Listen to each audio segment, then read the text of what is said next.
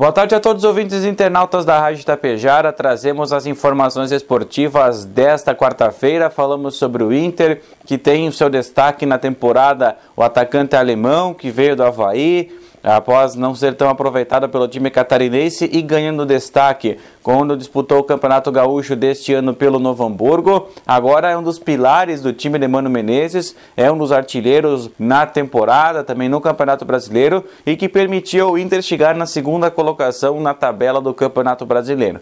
Alexandre Alemão ele tem um contrato de produtividade com o Internacional, por no mínimo duas oportunidades já teve os objetivos desse contrato atingido ao jogar apenas 45 minutos de partida e agora busca vincular-se ainda mais com a camisa do Internacional. Tem um contrato de até 2023, pretende estender esse contrato e agora visa essa produtividade aumentar jogo a jogo até o final dessa temporada e assegurar-se no Internacional por mais temporadas.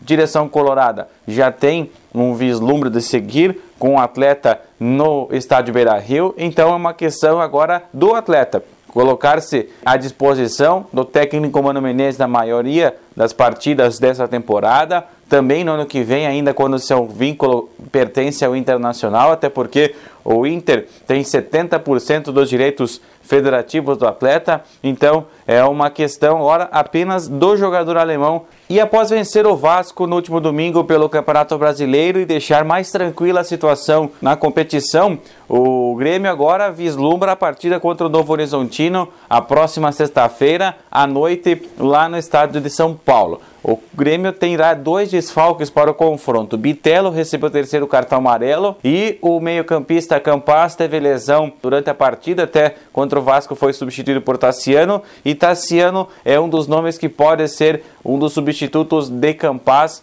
para a partida então contra a equipe paulista. Além disso, correm junto dele para disputar uma vaga no meio de campo aí Lucas Leiva, também Thiago Santos. Eles também são nomes aí que são cogitados pelo técnico Renato Portaluppi para colocar em campo contra o Novo Horizontino. O Renato pretende colocar os jogadores de experiência numa partida como essa, até porque o Grêmio fora de casa não tem um desempenho tão bom quando joga na arena, então precisa de um meio-campo forte, armador e também que possa trazer competitividade e também produtividade ao ataque gremista.